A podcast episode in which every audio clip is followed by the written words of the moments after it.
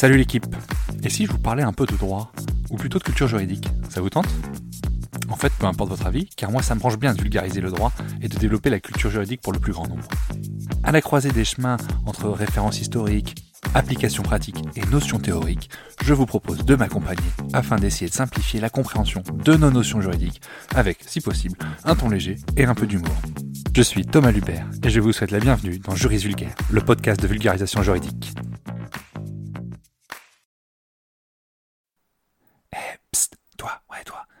Veux me donner un petit coup de pouce, donne une note et un avis sur le podcast.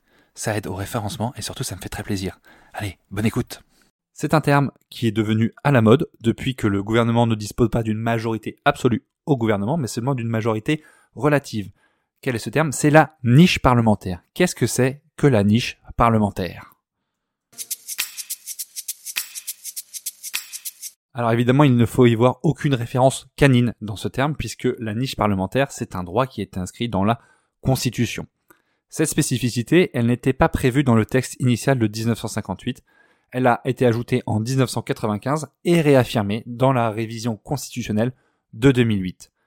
L'idée est de permettre à tous les groupes parlementaires, aussi bien d'opposition ou minoritaires, de faire entendre leur voix. Ainsi, la Constitution fixe, je cite, 15 jours de séance par mois est réservé à un ordre du jour arrêté par chaque assemblée à l'initiative des groupes d'opposition de l'assemblée intéressée, ainsi qu'à celle des groupes minoritaires. Alors comment ça se passe concrètement? Je vous rappelle, en principe, l'ordre du jour de l'assemblée est fixé par le gouvernement et par les bureaux des assemblées. Concrètement, c'est plus souvent le gouvernement qui fixe l'ordre du jour de l'assemblée des textes qu'il souhaite voir débattus.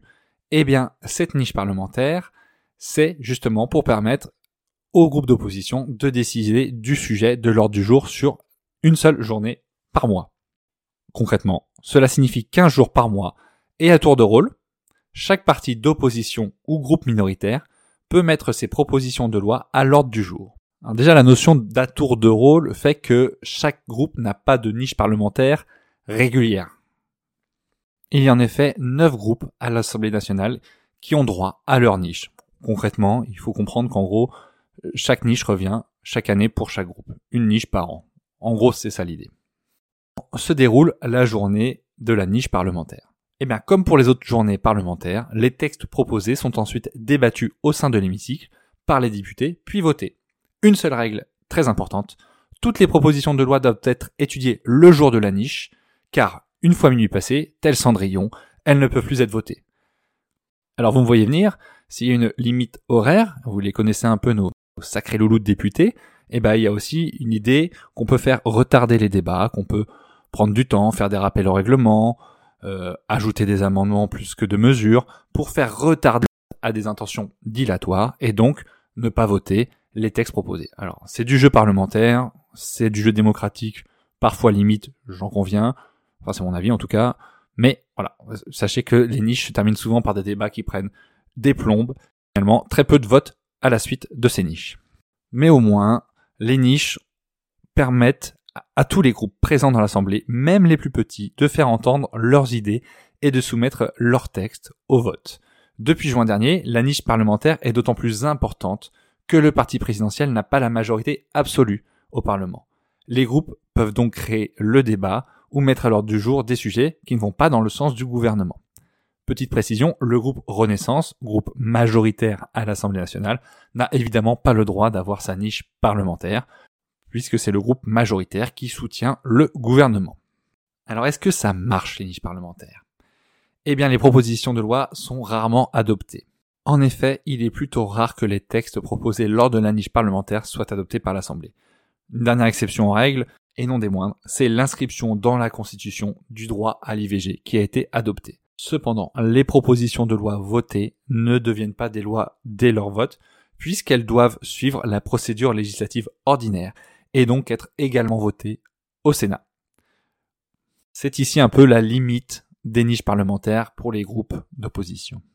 Voilà, je vous laisse là-dessus. Vous allez certainement en entendre encore parler dans le quinquennat au vu de la configuration actuelle de notre Assemblée nationale, puisque, on a, comme pas de le répéter, on n'y a pas de majorité absolue, il y a une majorité relative, et donc les groupes d'opposition et minoritaires ont un intérêt assez important dans leur niche parlementaire pour à la fois déstabiliser le gouvernement, aller sur des sujets qui globalement pourraient faire consensus, mais comme on ne souhaite pas voter un texte du RN ou un texte de la NUPES, eh ben en fait on ne le vote pas alors dans le bon sens. Enfin voilà, on arrive sur des du jeu parlementaire un petit peu de, bas niveau, mais voilà, c'est l'une des premières fois dans la Cinquième République qu'on se retrouve confronté à une telle situation du fait de l'absence de majorité absolue au Parlement pour le parti de gouvernement.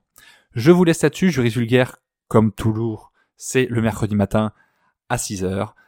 À plus la team. Et voilà, c'est la fin de l'épisode.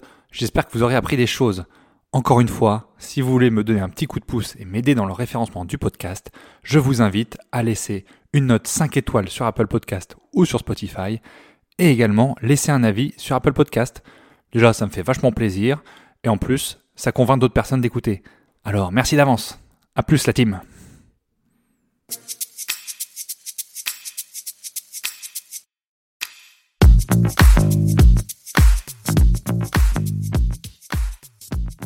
Vous voilà arrivé au bout de l'épisode et vous êtes plus proche de devenir juriste qu'hier. Merci d'avoir écouté jusqu'au bout. Si vous avez des questions, des remarques ou si vous souhaitez échanger, n'hésitez pas à me contacter sur LinkedIn ou par mail. Tout est dans la description. Encore une fois, je compte sur vous pour laisser un avis et une note si vous avez apprécié le contenu. Merci d'avance. Juridiquement vôtre. Thomas.